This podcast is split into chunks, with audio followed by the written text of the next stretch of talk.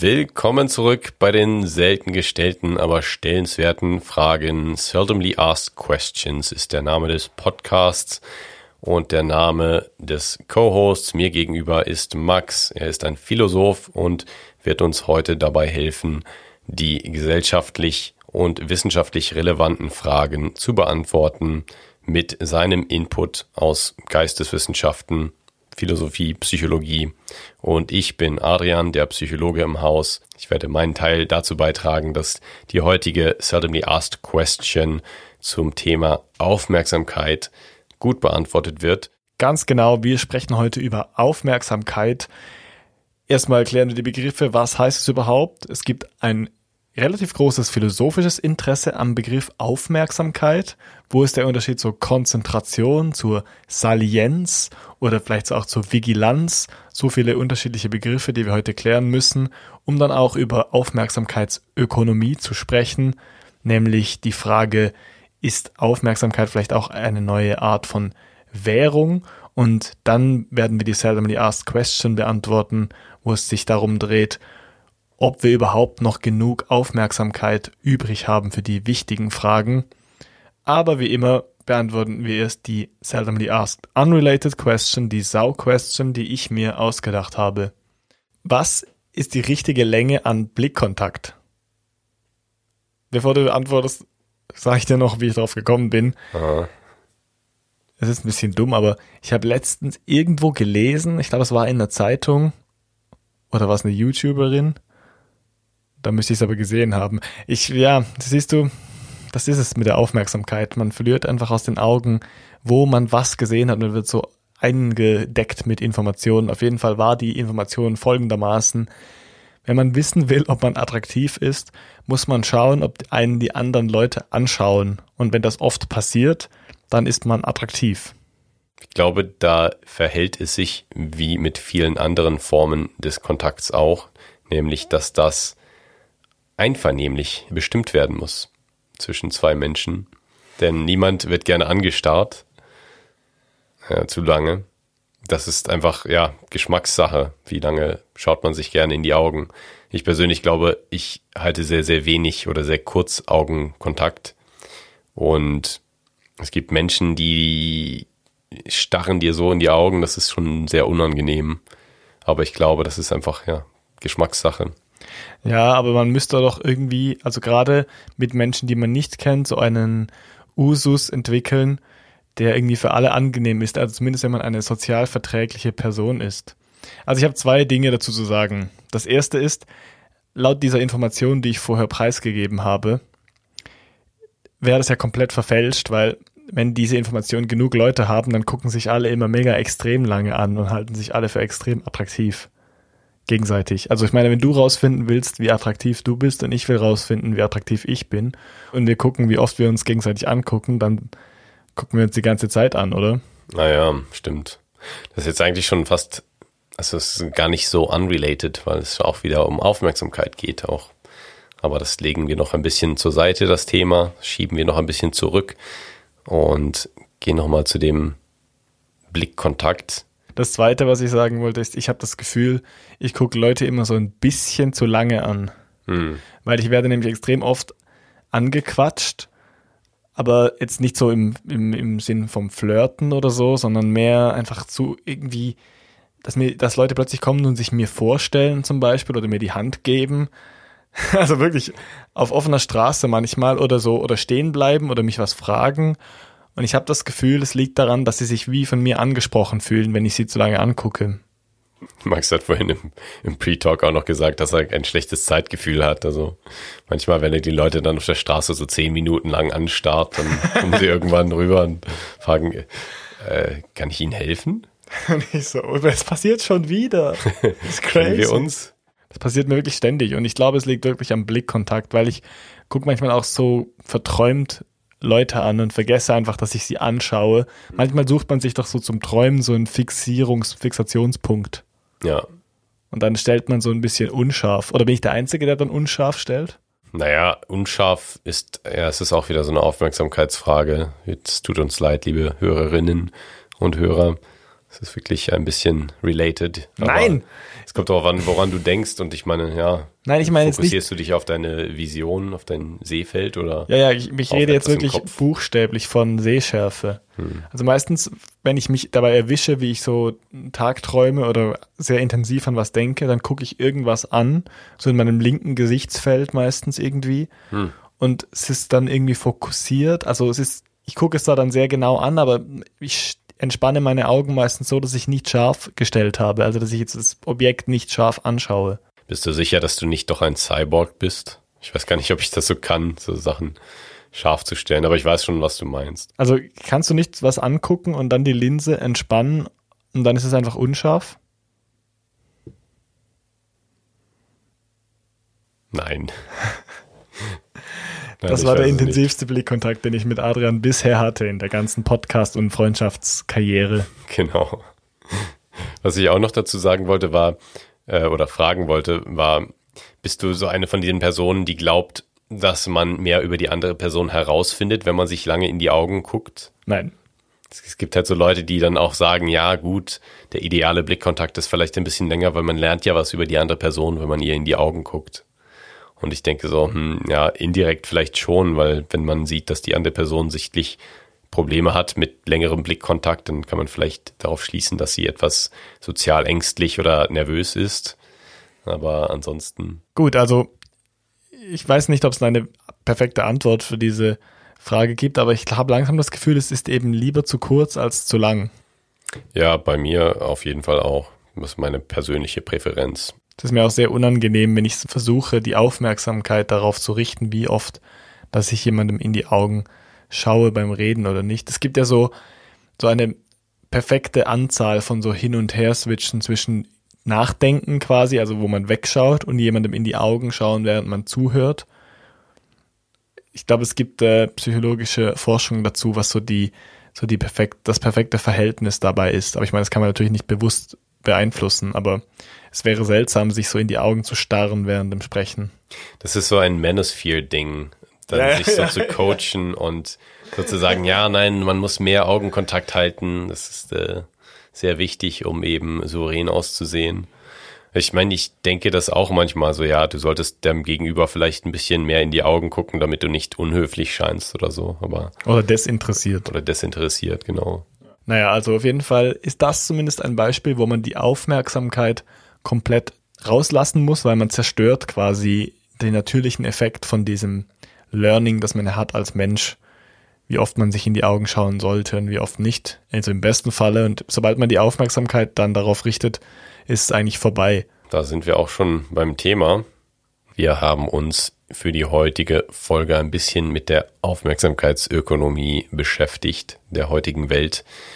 Denn wir haben gemerkt, in der modernen Welt, in der wir heute leben, ist Aufmerksamkeit immer wichtiger geworden. Es wird immer mehr diskutiert. Es wird wie eine Währung gesehen. Also viele Businesses, viele Firmen sind fokussiert auf Aufmerksamkeit. Ähm, das Medienwesen nimmt das auch viel mehr wahr, die Aufmerksamkeit der Kundinnen und Kunden. Also da gibt es viele gesellschaftliche Veränderungen in der letzten Zeit, die uns das Gefühl gegeben haben, dass es wirklich wichtiger ist, die Aufmerksamkeit heute, ein, dass sie einen zentraleren Punkt einnimmt in unserem Leben. Und deswegen wollen wir diskutieren, ob wir uns bald an die Grenzen unserer Aufmerksamkeit begeben. Mit der seldomly asked question, wie viel Aufmerksamkeit bleibt uns noch? Heute bei Seldomly Asked Questions Aufmerksamkeit. Und jetzt Intro. Balance Cooper. Yes, wir sind zurück. Ich freue mich extrem auf diese Folge. Ich freue mich immer auf Folgen, wo es um so Grundbegriffe geht. Weil das ist dann noch philosophisch für mich irgendwie interessanter. Es ist aber trotzdem auch ein hauptsächlich psychologischer Begriff, würde ich sagen. Es gibt Philosophen, die sich mit Aufmerksamkeit befasst haben, aber meistens sind es dann einfach Philosophen, die sich mit Aufmerksamkeit befasst haben, weil es die Psychologie noch nicht gab.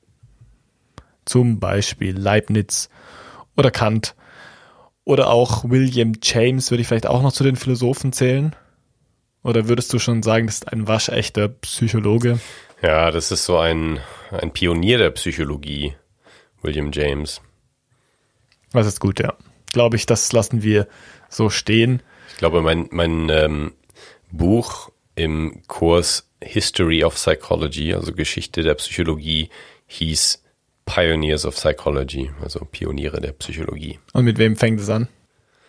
Äh, Kapitel 1 erinnere mich, ich, mich nicht mehr. Ich erinnere mich nur noch daran, dass es fünf Kapitel gab und das fünfte war über die ähm, Psychoanalyse, psychodynamische Theorie und das habe ich einfach aus Protest nur so halb gelesen und dann habe ich auch dort die Punkte liegen lassen in der Prüfung. Sehr wenig Aufmerksamkeit also von Adrian ja. für die Pioniere der Psychologie, obwohl wir in der vorletzten Folge, nein, warte mal, doch in der vorletzten Folge so groß und ausschweifend über die Wichtigkeit des Lesens gesprochen haben und über die Wichtigkeit des Lesen von historischen Texten und Begriffsgeschichte. Aber Adrian war wieder ein, wie sagt man, Doppel, doppelmäuliger Herr. Wir haben auch über Freud gelästert. Das ist mir in Erinnerung geblieben. Was ist der Unterschied zwischen Aufmerksamkeit und Konzentration, habe ich mich heute vor allem gefragt, mhm. im Zuge der Vorbereitung. Und ich habe eine Definition gefunden, aber um es jetzt mal ganz allgemein zu halten, würde ich sagen, Aufmerksamkeit ist einfach der Oberbegriff und Konzentration ist ein kleiner Teil davon. Mit Konzentration misst man quasi den Grad an Intensität und Dauer der Aufmerksamkeit. Und eine Definition von Aufmerksamkeit habe ich auch noch versucht zu schreiben. Und ich habe geschrieben, bei Aufmerksamkeit handelt es sich zunächst nur um die Zuweisung von, in Klammern, beschränkten Bewusstseinsressourcen auf irgendwelche kognitiven Inhalte. Was hältst okay. du davon? Das ist, ja, macht Sinn. Ist eine gute Definition. Ich weiß nicht, welche so gemeinhin akzeptiert ist in der Literatur, aber es hört sich schon gut an. Ich habe das nicht einfach frei raus erfunden. Ich habe einfach so die Hauptpunkte von der Definition, die ich gefunden habe, so zusammengenommen. Und was halt schon am allgemeinsten gesagt wird, ist, es geht ja um die Richtung deines geistigen Vermögens auf irgendwelche Inhalte deines Bewusstseins. Und wir können ja auch jetzt im Zuge, Zuge der Folge darüber diskutieren, was diese Ressourcen sind, die man braucht für diese Fokussierung. Aber grundsätzlich würde ich einfach mal sagen, man hat eine Bewusstseinsressource und man verwendet die, um äh, kognitive Inhalte irgendwie zu bearbeiten. Ja, finde ich gut. Und mit kognitiven Inhalten meine ich eben alles, was überhaupt im Bewusstsein ist. Wir werden gleich noch dazu kommen, ob es überhaupt immer Bewusstsein sein muss. Das ist dann die philosophische Seite der Frage, aber gerade um zur Beantwortung der seldomly asked question müssen wir auch noch auf andere Themen eingehen. Zum Beispiel auf die Psychologie von Aufmerksamkeit. Genau. Und auch auf die Soziologie. Also wir sind, glaube ich, in einer Folge, in der wir ein bisschen auch in andere Gebiete vorstoßen, auch in die Ökonomie. Denn auch in der Wirtschaftswissenschaft ist das ein Thema. Das ist ganz interessant. Da hat eben die Psychologie so ein bisschen Einzug gehalten und ähm, Daniel Kahnemann hat ja damals auch den Wirtschaftsnobelpreis bekommen mit seiner verhaltensökonomischen Forschung. Also gewisse psychologische Faktoren sind schon wichtig in anderen Gebieten. Und Aufmerksamkeit ist da ein Thema, was man mit Bezug auf die heutige Gesellschaft natürlich sehr gut verstehen kann, denn Aufmerksamkeit wird wie eine Ware behandelt oder wie ein, ein Gut.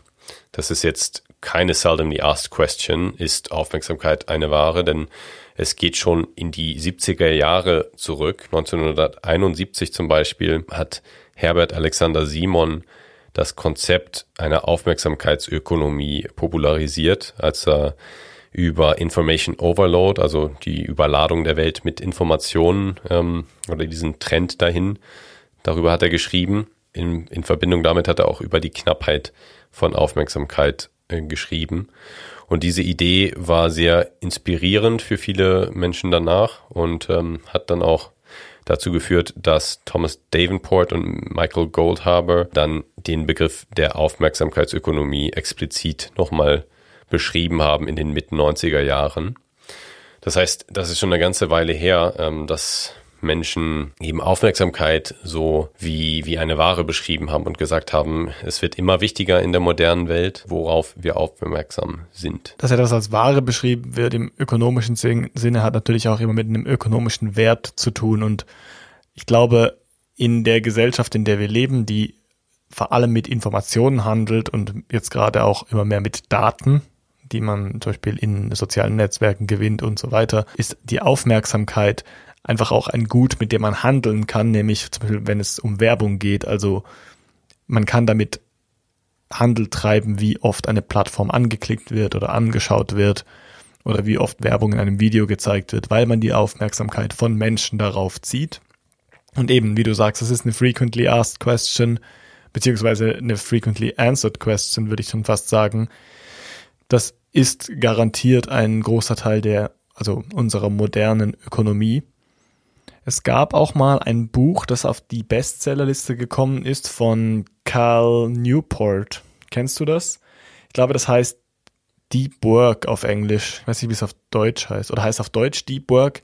Da ging es auf jeden Fall um die Fähigkeit, sich zu konzentrieren und wie man sich darin verbessern kann. Und er macht darin auch so große Ausflüge dahingehend, dass er sagt, es ist, wird immer, immer wichtiger und wenn man das beherrscht, also sich längere Zeit zu konzentrieren zu vertiefen, dann hat man eine Fähigkeit, die Menschen zunehmend nicht mehr haben. Aber darüber wollen wir gar nicht so direkt sprechen heute, sondern ich würde einfach mal ganz basic anfangen mit der, mit den psychologischen Voraussetzungen für Aufmerksamkeit. Also zum Beispiel, wenn ich jetzt morgens oder sagen wir spät morgens ins Büro gehe und mich an den Schreibtisch setze, dann entscheide ich mich ja bewusst, den Raum meines Bewusstseins quasi zu füllen mit irgendeiner Art von Inhalt und damit schließe ich ja irgendwie andere Inhalte aus. Also vorher im Pre-Talk haben wir noch drüber gesprochen.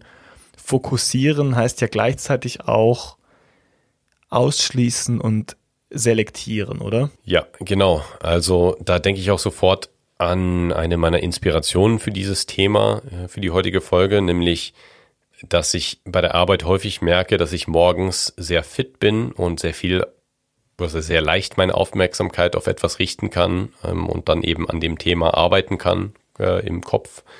Und abends, wenn ich nach Hause komme und nach einem Tag voll anstrengender Arbeit, ist es dann so, dass ich häufig merke, ich bekomme die Aufmerksamkeit nicht mehr so richtig zusammen. Ich habe vielleicht noch so ein bisschen Aufmerksamkeit, aber eben nicht genug, um mich wirklich tief mit etwas auseinanderzusetzen. Und da fühlt sich das dann schon immer so an wie eine endliche Ressource, die wir haben. Vorher hast du gesagt, du kannst nicht mehr kochen, bevor wir mit der Folge angefangen haben. Genau. Also manchmal merke ich wirklich, ich würde gerne etwas kochen, aber es ist einfach zu viel irgendwie, zu viel Arbeit, dann bestimmte, also einfach die Prozesse so im Kopf, äh, mich darauf zu fokussieren, was ich jetzt alles machen muss. Und ja, man geht dann schon in so einen Modus, des ähm, heuristischen Verhaltens, der Heuristiken, die Daniel Kahnemann ja in seinem Buch Thinking Fast and Slow, also schnelles Denken, langsames Denken, glaube ich auf Deutsch, mhm. äh, beschrieben hat, wo er eben sagt, das gibt einfach zwei Systeme im, in der menschlichen Psychologie, wie man sich mit Sachen auseinandersetzen kann. Das eine ist eine etwas ressourcen schonendere und auf Automatismen beruhende oder auf Übung beruhende und auf eben Heuristiken, also auf so leichten Verhaltensregeln oder ähm, Wahrnehmungsregeln äh, beruhende. Und die andere Art ist eben eine etwas aufwendigere Art und Weise, wo man dann mehr kognitive Ressourcen verwendet, um sich mit etwas auseinanderzusetzen, das dann auch gründlicher bearbeiten kann, aber eben auch nicht so lang wie auf die einfachere Art und Weise. Das wäre dann das langsame Denken quasi. Genau. Ich, ich bin übrigens überzeugt, dass Daniel Kahnemann den Wirtschaftsnobelpreis nur gekriegt hat, weil man ihm einfach irgendwie einen Nobelpreis geben wollte, aber es den für Psychologie halt nicht gibt. Ich glaube, es, es wurde einfach schnell erkannt, dass es bahnbrechende Ergebnisse in diesem Buch sind, obwohl auch einige davon jetzt mittlerweile überholt sind, aber die Grundgedanken dabei waren einfach gut. Also es geht da sehr viel um so menschliche Denkfehler und Denkfaustregeln, kann man Heuristiken vielleicht übersetzen. Ja. Und die sind natürlich wichtig für die Wirtschaft, weil auch dort die Leute Entscheidungen treffen und Denkfehler vermeiden sollten. Aber eigentlich war es so eine grundpsychologische Erkenntnis. Aber weil äh, Herr Alfred Nobel nicht viel von Psychologie gehalten hat, gibt es da keinen Nobelpreis dafür. Ja. Dann hat er den für Wirtschaft gekriegt. Ich, ich, finde, wir sollten eine Petition starten, einen Nobelpreis für Psychologie einzuführen. Für Philosophie auch gleich. Für Philosophie auch gleich, genau. Am besten einen für Psychosophie und wir sind dann die Ersten, die ihn bekommen. Genau. Für Podcasts. Genau. Nobel, der diesjährige Podcast-Nobelpreis. Es wäre, es wäre richtig geil, wenn der Nobelpreis einfach irgendwann mal so ein Sellout wird und dann einfach so wie das Guinness Buch der Rekorde einfach so plötzlich so tausende sinnloser Nobelpreise vergibt. Aha, das so, einfach so, ein, Nischen. Pu so ein Publicity-Event wird. Stimmt, das ist ein gutes Beispiel für eine Defokussierung von einem Programm. Also wirklich ein Aufmerksamkeitsverlust, weil das Guinness Buch der Rekorde hat sich einfach mit den inflationären Verzeichnissen von Rekorden einfach komplett irrelevant gemacht. Genau. Also der Mann, der auf einem Einrad am häufigsten einen Apfel in das Maul einer Kuh wirft, auch wenn es nur dreimal ist, hat halt einen Rekord gebrochen. Das Beispiel war jetzt sehr schlecht. Wir sollten den ähm, Guinness-Weltrekord für bei Freely Media aufgenommene Podcasts beantragen. Dann kommt einfach raus, dass Nicole noch so im genau, das wird richtig erbärmlich. so 45 Folgen schon aufgenommen hat, aber noch nicht veröffentlicht über was komplett anderes. Das wäre dann, das wird dann secretly asked questions. Secretly asked questions. Das, was du vorher angesprochen hast, mit deiner Entleerung quasi deiner Aufmerksamkeitsressource spielt ja auf eine Theorie an, die sagt, dass es sich bei Aufmerksamkeit irgendwie um ein Kontingent zu handeln scheint. Also, dass wir zumindest von Tag zu Tag von einem so aufgefüllten Topf mit Aufmerksamkeitsressource leben und die dann langsam geleert wird, dann so über den Tag hinweg. Es ist natürlich so, dass es irgendeine Ressource zu brauchen scheint, wenn man sich dieser Tätigkeit hingibt, weil es einfach anstrengend ist. Also auch sich zu konzentrieren ist quasi Latein, also con heißt zusammen und das Zentrieren bezieht sich auf den Mittelpunkt, also man zieht Dinge zu einem Mittelpunkt zusammen oder man kommt zu einem Mittelpunkt zusammen und gleichzeitig heißt es ja, dass man die Peripherie, also alles, was rundrum ist, ausblenden muss und das ist einfach extrem anstrengend und das braucht irgendwie Energie oder eben diese Aufmerksamkeitsressource. Hast du eine Idee, um was es sich dabei handeln könnte? Ich frage mich eben immer, ob das nicht auf eine Art widerlegt wurde, beziehungsweise man das präzisiert hat und gesagt hat, es handelt sich vor allem halt auch um Glucose mhm. im Gehirn. Ja, das eine schließt das andere nicht unbedingt aus für mich. Also ich, für mich ist es relativ intuitiv, dass Aufmerksamkeit das Produkt der Verfügbarkeit von Energie im Gehirn ist und eben der Verfügbarkeit von Kapazitäten. Es ist schon so, dass man selbst die Erfahrung macht, dass wenn man sich zu etwas sehr Anstrengendem zwingt, dass man dann weniger Energie hat, sich noch, also die Disziplin für andere Dinge aufzubringen. Also die Ressource scheint auf eine Art auch Selbstkontrolle zu sein und nicht nur die Aufmerksamkeit. Das ist natürlich auch so. In der Psychologie gibt es dann auch Unterteilungen der Aufmerksamkeit, nämlich selektive Aufmerksamkeit und sustained attention, also aufrechterhaltene Aufmerksamkeit. Und das sind verschiedene Hirnareale, die darin involviert sind. Und das sind verschiedene Aufgaben. Also um eben von einer Aufgabe auf die andere äh, hin und her zu switchen, braucht man eben selektive Aufmerksamkeit oder auch um das Ausblenden von gewissen Sinnesreizen und das Fokussieren auf gewisse. Und eben um dabei zu bleiben, braucht man dann die, ja, die aufrechterhaltende Aufmerksamkeit. Man spricht manchmal auch von fixierender Aufmerksamkeit, die sich auf ein Detail beschränkt. Also die hat einen sehr engen Umfang und ist sehr starr. Und man spricht aber auch über fluktuierende Aufmerksamkeit. Also ich glaube, das war das, was du vorher gemeint hast, oder? Die eher einen weiten Umfang hat und vielseitig ist. Und auch gleitend. Also ich glaube, ein gutes Beispiel ist, wenn man Auto fährt ich kann nicht Auto fahren, aber ich stelle es mir so vor, dass wenn man Auto fährt, dass man dann einen sehr groben Fokus hat, weil man natürlich auch Reize aus der Peripherie zulassen will, aber zumindest die, die sich aufs Autofahren beziehen. Also man guckt jetzt nicht auf ein Straßenschild, das nichts mit der eigenen An mit der eigenen Straßenspur zu tun hat. Aber man guckt halt auf andere Autos, die rechts und links fahren. Man guckt vielleicht auf jemanden, der gerade die Bremslichter anmacht oder ausmacht oder wie auch immer. Man merkt, ich habe keine Ahnung vom Autofahren, aber ich glaube, um ja. was es geht, wird klar. Ich glaube, die meisten Leute gucken auf ihr Handy heutzutage. Aber ja, das sollte man natürlich nicht tun. Es gab zu Beginn des mm, jetzigen Millenniums eine Auseinandersetzung mit dem Thema kognitive Prozesse, die eben auch gesagt hat, dass Aufmerksamkeit auch ein zentraler Teil des Arbeitsgedächtnisses ist. Das heißt, wenn man sich etwas merken möchte, dann braucht man eben auch Aufmerksamkeit darauf. Das Arbeitsgedächtnis, also ein Sinnesreiz dann im Gedächtnis zu halten, kostet eben auch ähm, ja, Gedächtnisleistung, aber eben auch Aufmerksamkeit. Arbeitsgedächtnis ist das, was gemeinhin als Kurzzeitgedächtnis bezeichnet wird. Genau.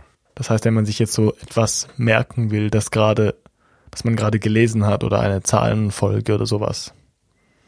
Wenn man das so lang genug tut, kommt vielleicht ins Langzeitgedächtnis. Genau. Ist das richtig?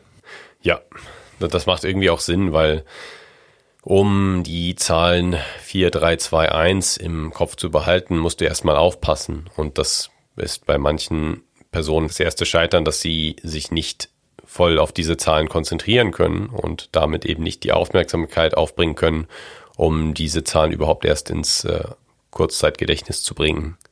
Ich glaube, wir kommen nicht drum rum, heute so die typischen Untersuchungen der Psychologie der Aufmerksamkeit zu erwähnen.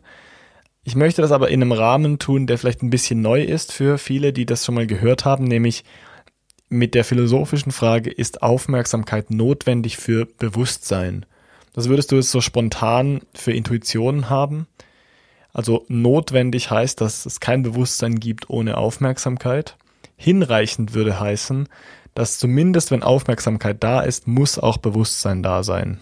Ich würde eher sagen hinreichend, denn ja, ist dann halt auch die Frage, wie definiert man Aufmerksamkeit, weil Vielleicht ist es auch ein Kontinuum, wo du relativ wenig Aufmerksamkeit haben kannst auf einen Sinnesreiz und relativ viel auf einem anderen. Das heißt, dass dir, dass der eine Sinnesreiz dir nicht akut gerade so im Zentrum des Bewusstseins ist, aber doch irgendwo da ist.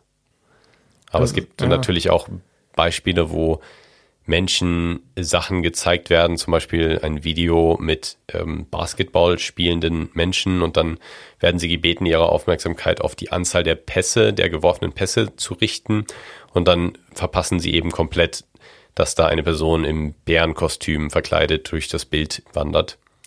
Was, auf was du anspielst, ist ein Experiment aus den äh, 1990er Jahren, wo ein Typ in einem Gorilla-Kostüm so durch das Bild läuft und den meisten Menschen, die die Pässe zählen von diesen Basketballspielern, denen fällt das gar nicht auf. Das ist so ein typisches Video, das man so im Bachelorstudium Psychologie zeigt. Diese Experimente können eben nicht zeigen, dass Aufmerksamkeit immer notwendig ist für Bewusstsein, weil man würde zwar behaupten, ja gut, wenn du den Gorilla nicht gesehen hast, dann ist er auch nicht in deiner Aufmerksamkeit gewesen und du hast ihn auch nicht bewusst wahrgenommen. Aber das stimmt nicht unbedingt, weil man könnte auch behaupten, dass er der Aufmerksamkeit nicht entgangen ist, aber nicht im Bewusstsein war. Also das heißt, man hat irgendwie eine phänomenale Veränderung des Erlebens. Also das würde bedeuten, dass der Gorilla da war, hat schon irgendwie den Eindruck, den man von dem ganzen Bild hatte, gefärbt. Aber als Gorilla, der durchs Bild läuft, ist er dir halt nicht aufgefallen, bewusst. Mhm. Es gibt so einen Psychologen, der eine Studie veröffentlicht hat 2006, wo es darum ging, dass Menschen sich auf einen Stimulus konzentrieren mussten, also auf einen Reiz, und ihnen wurde auf ein Auge so ein Bild gespiegelt über mehrere Spiegel, so dass sie es eigentlich nicht bewusst wahrnehmen konnten. Man konnte aber trotzdem messen, dass das Hirn so einen Reiz unterdrückt hat, dorthin zu schauen. Und ihnen ist das Bild zwar nicht bewusst aufgefallen, das war eine nackte Frau oder ein nackter Mann, aber man hat trotzdem im Hirn messen können, dass es sich um so eine Aufmerksamkeitsleistung dabei gehandelt hat, das zu unterdrücken. Von daher würde man quasi sagen, doch, da gab es einen Aufmerksamkeitsprozess, der aber nicht ins Bewusstsein gekommen ist. Und da sind wir eigentlich genau bei dem, was du vorher gesagt hast. das ist halt eine schwierige Definition von Aufmerksamkeit, oder? Das ist vielleicht schon bei den Extremen dann leichter als bei dem zwischendrin so philosophische Fragen zu klären. Denn ich glaube, wir können uns alle vorstellen, dass wir manchmal vielleicht 80 Prozent aufmerksam sind und dann wieder 60 Prozent, also dass die Aufmerksamkeit immer so ein bisschen schwankt. Wir haben in einer der früheren Folgen auch mal über den Flow-Zustand geredet, da wo die Aufmerksamkeit eigentlich in so einem Idealzustand ist, nämlich wo man ja voll und ganz von etwas aufgesogen wird eigentlich und dann komplett konzentriert ist und es einem gar nicht schwierig vorkommt, sich auf etwas zu konzentrieren oder aufmerksam bei etwas zu bleiben, weil man es intrinsisch einfach genießt, ähm, sich mit dieser Sache zu befassen und man dann auch so ein bisschen das Zeitgefühl vergisst. Das ist eben, ja, ein Zustand, der kommt ab und an mal vor, aber die meiste Zeit ist es dann schon so, dass man ja vielleicht nicht ganz aufmerksam bei der Sache ist und da ist es dann schwierig zu sagen, ja, ist man jetzt aufmerksam oder nicht. Und es hat ähm, definitiv mit Bewusstsein zu tun. Und ich glaube, im allgemeinen Sprachgebrauch und auch sonst, wie es normalerweise in der Psychologie verwendet wird, ist man in einem bewussten Zustand, wenn man sich auf etwas fokussiert zumindest. Eine andere Studie, die ich noch erwähnen wollte, war ähm, die Studie zur Change Blindness, also zum, äh, zur Veränderungsblindheit. Die wurde eigentlich gemacht so habe ich es nachher herausgefunden, um zu zeigen, dass die Vermutung von Daniel Kahnemann richtig ist, dass Aufmerksamkeit irgendwie in statischen Objekten Eigenschaften zu verbinden versucht. Also dass man sich auf etwas Statisches fokussiert und dann mehrere Dinge gleichzeitig verbunden wahrnimmt. Und diese Change Blindness Studie hat eigentlich gezeigt, dass das stimmt, wenn man nämlich so einzelne Bilder nacheinander zeigt und immer nur ganz kleine, ganz kleine Kleinigkeiten verändert, dass einem das gar nicht auffällt. Weil man nämlich fokussiert auf gewisse Eigenschaften, die irgendwie verbunden sind und alles andere fällt einem dann nicht auf. Zum Beispiel plötzlich fehlt ein Haus oder plötzlich ist ein Baum da. Eben das gleiche Prinzip wie bei dem tanzenden Gorilla oder Moonwalking Gorilla. Ich meine, es wäre auch mal in irgendeinem dieser Videos ein Bär gewesen, deswegen hatte ich Bär gesagt, aber ich glaube, war im klassischen Video schon ein Gorilla. Ich glaube, es war im klassischen Video ein Gorilla und es gab dann noch Leute, die so ein Meta-Video gemacht haben für die, die das mit dem Gorilla schon kennen. Ja. Ich glaube, ich habe mal eins gesehen, wo man dann denkt, ah ja, ich muss ja gar nicht zählen, ich kann mich einfach auf den Gorilla, Gorilla fokussieren und dann läuft noch jemand in einem Bananenkostüm durch oder so und das fällt einem einfach auch nicht auf. Ja. Obwohl man dann eigentlich nicht so eine äh, detaillierte Aufmerksamkeit hat, aber man wartet die ganze Zeit auf diesen Gorilla und guckt gar nicht mehr hin. Und es ist ja nicht so, dass du in dem Raum da bist, dann du dich noch viel mehr verstehen, aber du guckst wirklich ein Video, was ja so beschränkt auf dein Sichtfeld ja. ist. Ja, es ist schon wirklich beeindruckend. Ich fand das damals auch faszinierend als junger Bachelorstudent. Ja, dann kommen wir doch mal ein bisschen näher. Jetzt haben wir so die Grundlagen besprochen zu der Frage, auf was wir denn unsere Aufmerksamkeit richten sollten wir haben ja auch im Zuge der Medienfolge, also der letzten Folge, schon implizit ein bisschen darüber gesprochen, oder? Ich habe ein anonymes Zitat gefunden. Willst du Heilung, schau nicht in die Zeitung, sieh auch mal zurück, denn dort liegt gelegentlich das Glück. Das ist ein sehr schönes Zitat. Fand ich witzig. Ich habe nicht rausgefunden, von wem das ist. Irgendwo im antiken Rom in eine Toilette gekritzelt. Wo, wo es so viele gedruckte Zeitungen gab. Genau. Ja, da ist meine Aufmerksamkeit auch schon nicht mehr ganz da.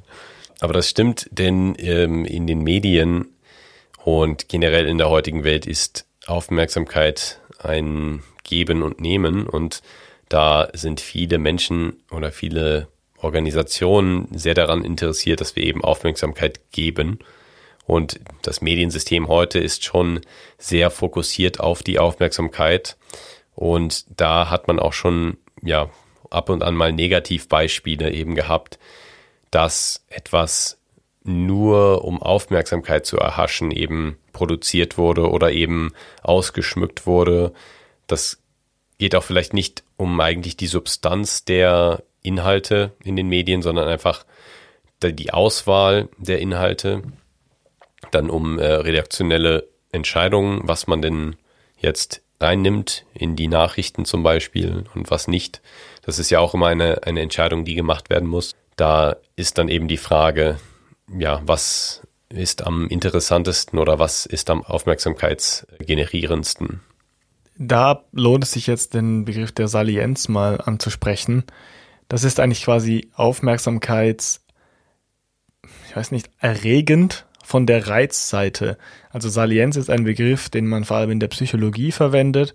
Und das bedeutet, dass ein Reiz, also zum Beispiel ein Objekt oder eine Person oder auch eine Zeitungsüberschrift, aus seinem Kontext so hervorsticht und dass er so besonders leicht ins Bewusstsein geht. Und ich glaube, obwohl das auf eine Art subjektiv ist, wir haben es im Pre-Talk kurz besprochen, also es gibt Dinge, die mich mehr interessieren als dich, gibt es doch auch so universal saliente Reize, wie zum Beispiel Gesichter oder Nacktheit oder so reißerische Schlagzeilen mit Bildern, mit Farben, genau. TikToks eins der ersten psychologischen Papers, die wir in einem unserer Praktika im Bachelorstudium gelesen haben, war The Referee Sees Red. Und das ging über die Salienz von Rot als Farbe oder von gewissen Farben generell. Und da ging es eben darum, ob der Schiedsrichter im Sport bei Teams, die rote Kleidung anhaben, vielleicht schneller hinguckt weil es einfach mehr auf, Aufmerksamkeit auf sich zieht. Also weil die Farbe Rot salienter ist. Sie sticht eben hervor. Und das ist schon ein, ein sehr schönes Beispiel. Und was war das Ergebnis? Des Konzepts der Salienz. Äh, ich glaube, es gab da eine Studie, die schon so etwas gefunden hat, aber dann wurde es auch wieder in Zweifel gezogen. Seitdem gibt es, glaube ich, einige andere Studien, die dann gesagt haben, ja, es ist doch nicht so einfach wie bei vielen äh, Publikationen, die sehr viel Aufmerksamkeit generiert haben in der Psychologie, die dann später doch so ein bisschen in Zweifel gezogen worden sind. Aber es macht schon Sinn und das ist schon mit der Farbe Rot, äh, da gibt es schon einige Studien, die wirklich auf einem sehr fundamentalen Niveau gezeigt haben, dass das Hirn einfach schneller reagieren kann. Das ist jetzt eine sehr basic äh, Ebene von Salienz, quasi der Figurgrundkontrast, der dort drin ist. Es kann aber auch sein, dass der Reiz einfach den eigenen er Erwartungen entspricht, also dass man schon sowas gedacht hat und das dann fällt einem auf. Es kann aber auch sein, dass der Reiz den eigenen Erwartungen komplett widerspricht, also dass es eigentlich das komplette Gegenteil ist von dem, was man gedacht hat und deshalb fällt es einem besonders auf. Oder dass der Reiz eben Informationen bietet über Ziele, die man gerade verfolgt. Und ich glaube, gerade in dem Sinne können Dinge für einen salient sein, die für andere überhaupt nicht salient sind. Zum Beispiel fällt mir jetzt ein Lexikon über Kant in einem Bücherregal vielleicht eher mal auf als jemand anderem, einfach weil das halt was ist, was ich ab und zu mal verwende oder brauche. Genau. Wenn ich ein Lexikon von Kant im Bücherregal sehen würde, dann würde wahrscheinlich Max salient sein, weil ich sofort an ihn denken würde und keine andere Person kenne, die das lesen würde, freiwillig. Genau, was Adrian währenddessen erlebt, ist die sogenannte Vigilanz, nämlich eine Daueraufmerksamkeit bei niedriger Reizfrequenz. Also wenn du jetzt in meine Philosophiebibliothek kommen würdest, würdest du denken, ja, ich bin zwar aufmerksam, weil Max mir hier was erzählt, aber die Reizfrequenz ist extrem niedrig und ich muss mich nicht besonders anstrengen. Ich stelle mir immer so Security-Wachpersonal vor, diese bei Vigilanz. Ja. Irgendwie ist es, ist es auch so ein Name für so eine Security-Firma, oder? Absolut. Vigilanz. Ich weiß nicht, ob es welche gibt, die so heißen, aber ich kann es mir vorstellen. Vigilanzia. Ja. Wir stellen nur ausgebildetes Fachpersonal ein und dann harter Schnitt, wie jemand mit so einer taktischen Taschenlampe auf jemand einprügelt. Erfahrung ja. frei erfunden. Das ist so, sowieso so eine Branche. Das wird jetzt auch wieder rausgeschnitten werden. Ich habe gerade das Gefühl, dass diese ganze Migrationsthematik gerade wieder extrem hochkommt in den Medien, obwohl es dann keine große Veränderung gab in der Gesamtsituation. Aber es ist eben gerade ein salientes Thema. Es ist sehr viel Interesse da, sehr viel Aufmerksamkeit darauf. Und ich habe das Gefühl, dass die Medien das auch so ein bisschen ausnutzen.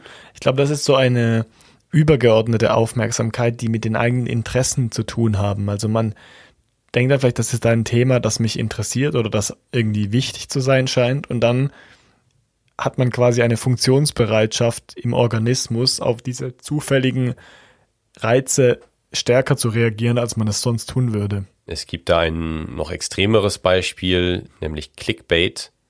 was auch die Aufmerksamkeit lenken soll. Clickbait ist einfach die Strategie mit extrem aufmerksamkeitsgenerierenden, extrem provokanten Schlagzeilen oder anderen Titeln zu arbeiten, um eben dann die Aufmerksamkeit zu fesseln. Und das ist häufig oder bei seriöseren Medienhäusern ist das auch verpönt, denn mh, mm, damit versucht man dann etwas zu implizieren oder etwas zu verkaufen, das eigentlich gar nicht in der Story drin steht und eben eigentlich komplett übertrieben ist. Aber dadurch, dass man auf bestimmte sehr, sehr aufmerksamkeitsgenerierende Themen so diesen Blickwinkel lenkt, hat man dann auch ein höheres Engagement von den Lesern oder Hörerinnen und macht dadurch eben dann auch mehr, ja, mehr Profit.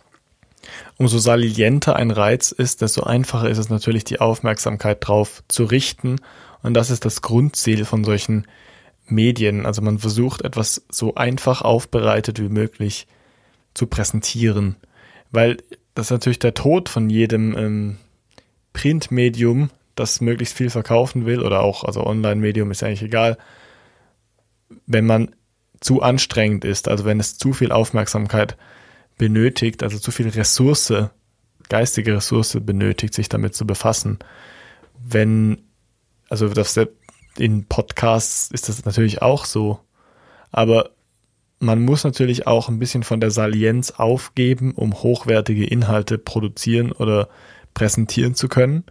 Und deshalb sind Bücher oder Fachbücher zumindest nicht so geschrieben, weil man natürlich versucht, möglichst viel Inhalt zu präsentieren und man weiß, dass die Menschen, die das lesen, genug von dieser Basisressource bereit sind aufzuwenden, entweder weil es sie sehr interessiert oder weil sie eine andere Motivation haben. Während so populärwissenschaftliche Bücher schon eher darauf bauen, so spannende Fakten und Stories mit einzubauen, einfach um den Leser bei Laune zu halten. Genau, und auch eben gerade so relevante äh, Trendthemen dann einzubauen, irgendwie den Bezug zu schaffen zu salienten Themen. Ähm, was ich vorhin noch zu deinem anonymen Zitat sagen kann, ist, dass Tim Ferriss, ein Buchautor, auch mal so eine Low Information Diet vorgeschlagen hat. Also es ist quasi die moderne Version von dieser anonymen Person, die damals die Zeitung ähm, ja, dämonisiert hat. Und ähm, das gibt es eben heute auch, ähm, dass es da Menschen gibt, die sagen, ja, es ist eigentlich gesünder für die Psyche und vielleicht auch für die Aufmerksamkeitsfähigkeit, dass man eben weniger ähm, Newsmedien konsumiert und eben eher weniger Informationen in sein ja, Gewissen lässt. Wieso kommst du dabei gerade auf Timothy Ferris?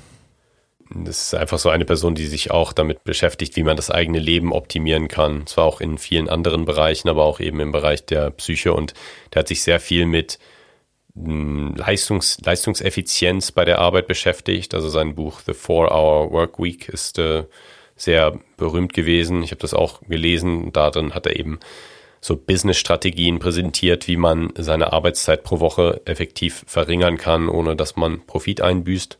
Outsourcing. Genau, Outsourcing war ein großer Teil davon, aber eben auch, er hat dann auch über so psychologische Strategien geredet oder Sachen, die die Psychologie ein bisschen äh, optimieren und es einem ermöglichen, dann hohe Leistung zu bringen in weniger Zeit und damit genauso produktiv zu bleiben.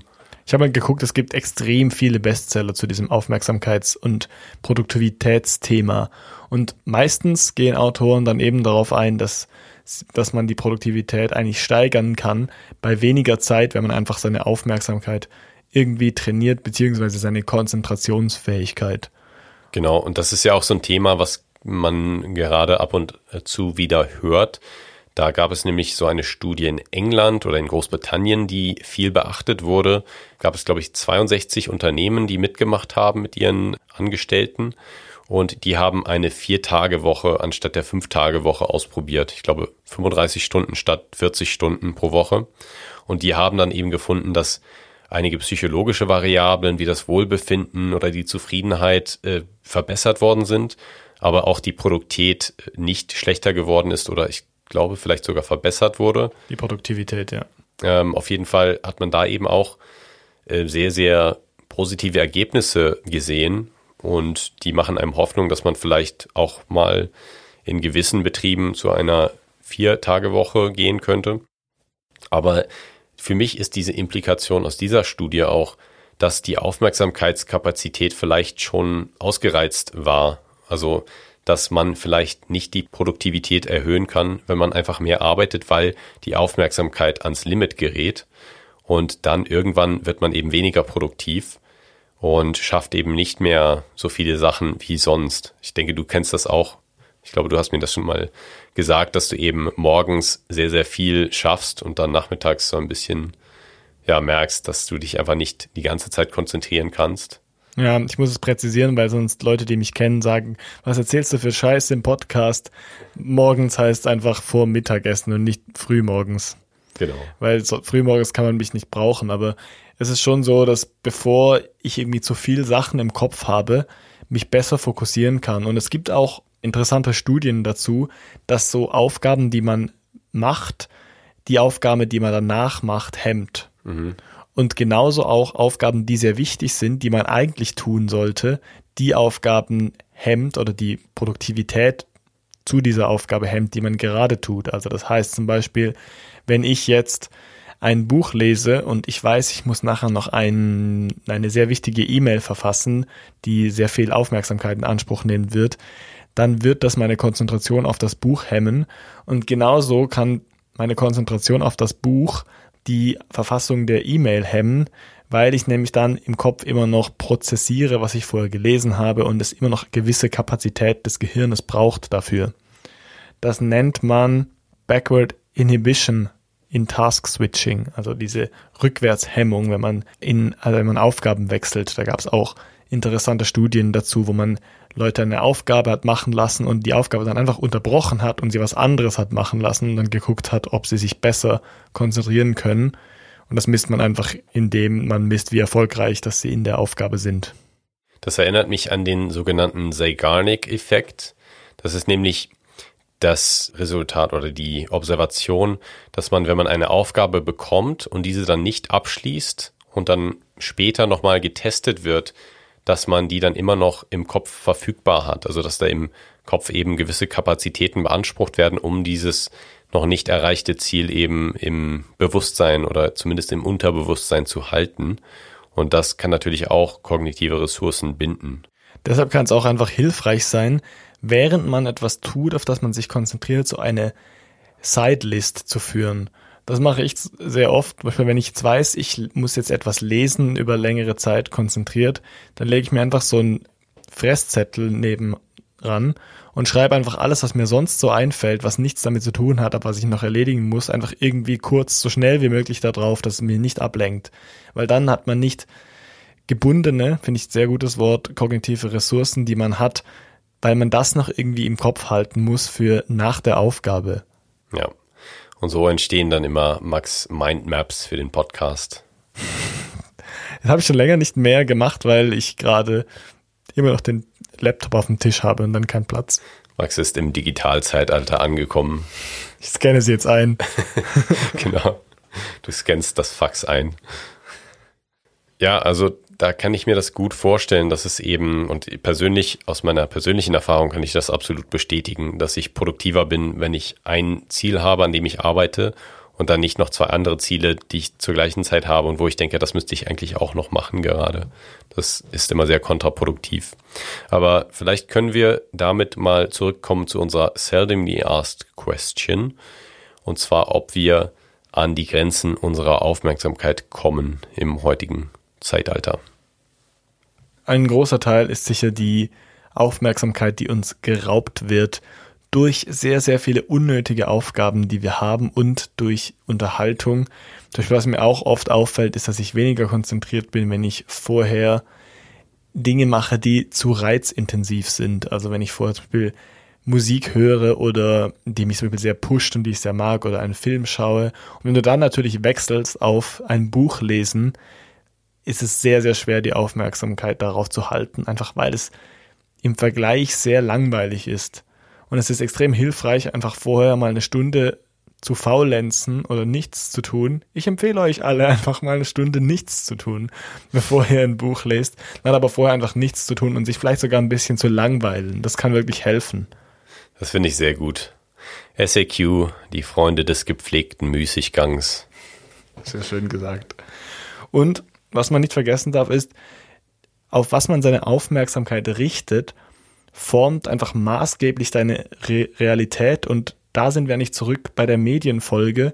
Wenn man sich nur auf negative Berichterstattung fokussiert, hat man auch ein sehr negatives Bild von der Welt. Und wenn man sich bewusst wird, dass man eigentlich sowieso nicht alle Informationen dieser Welt aufnehmen kann, die die eigene Erfahrung formen, sollte man eigentlich bewusst auswählen, auf was man seine Aufmerksamkeit richtet.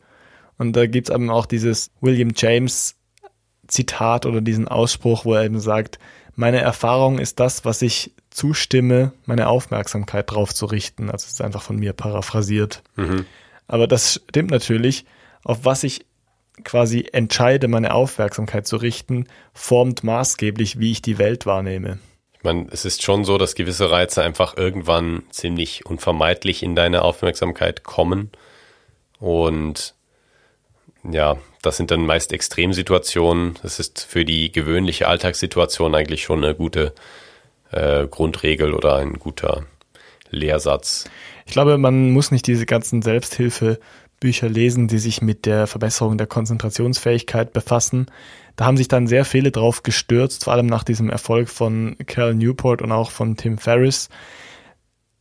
Es ist eigentlich relativ einfach, die Aussagen sind immer ein bisschen dieselben.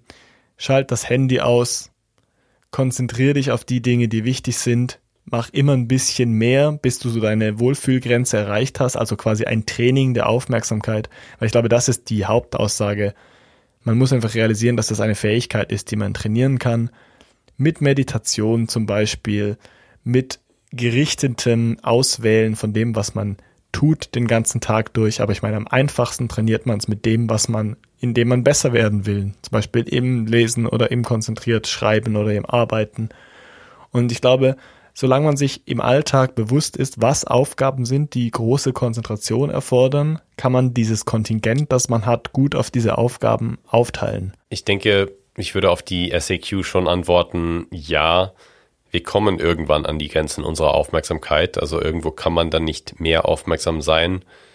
Das heißt, es ist sehr wichtig, sich zu entscheiden oder sich zu sagen, okay, irgendwo muss man dann eben äh, sich entscheiden, worauf man seine Aufmerksamkeit richtet und was man dann erstmal links liegen lässt. Ja, das wollte ich, genau, ich habe eigentlich gar nicht geantwortet auf die SAQ. Ich wollte sagen ja und deshalb müssen wir uns darauf fokussieren, metafokussieren, auf was wir unsere Aufmerksamkeit richten möchten. Genau. Und ich habe noch ein Zitat für dich. Ein für schöner Schluss. Schlusspunkt. Du musst nur entscheiden, was du mit der Zeit anfangen willst, die dir gegeben ist.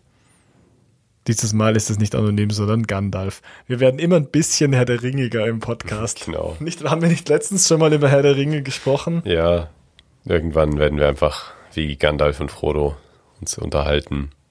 Die sind ja eigentlich jetzt schon so nostalgisch. Wir kennen uns auch schon irgendwie 200 Jahre gefühlt. Ja, es ist halt, manchmal sind so profunde Wahrheiten scheinen einem dann irgendwie banal, aber in der Philosophie schätzt man sowas manchmal noch, wenn etwas klar auf den Punkt gebracht wird. Ich schätze das auch.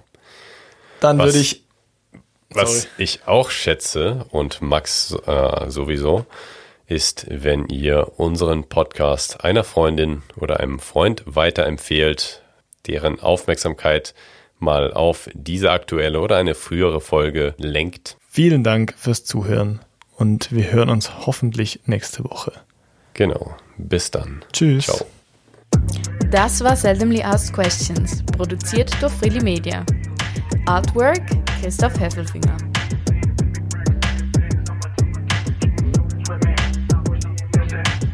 Musik Balance Cooper. Mir ist in den letzten Folgen aufgefallen, dass du, du bist sehr konzentriert und sehr ruhig, Aha. aber es hört sich manchmal ein bisschen unenthusiastisch an. Hm, ich muss mich mehr anstrengen. Nein, aber du, musst vielleicht ein bisschen mehr so sprechen, als wärst du komplett gaga. Ja, also ehrlich, richtig Spaß hierbei. Das ist ja crazy, was du erzählst. Ja, Mann, Aufmerksamkeit. Außerdem sagst du wieder. Und Kant hat da wirklich auch noch was zu gesagt. Was? Kant, Alter.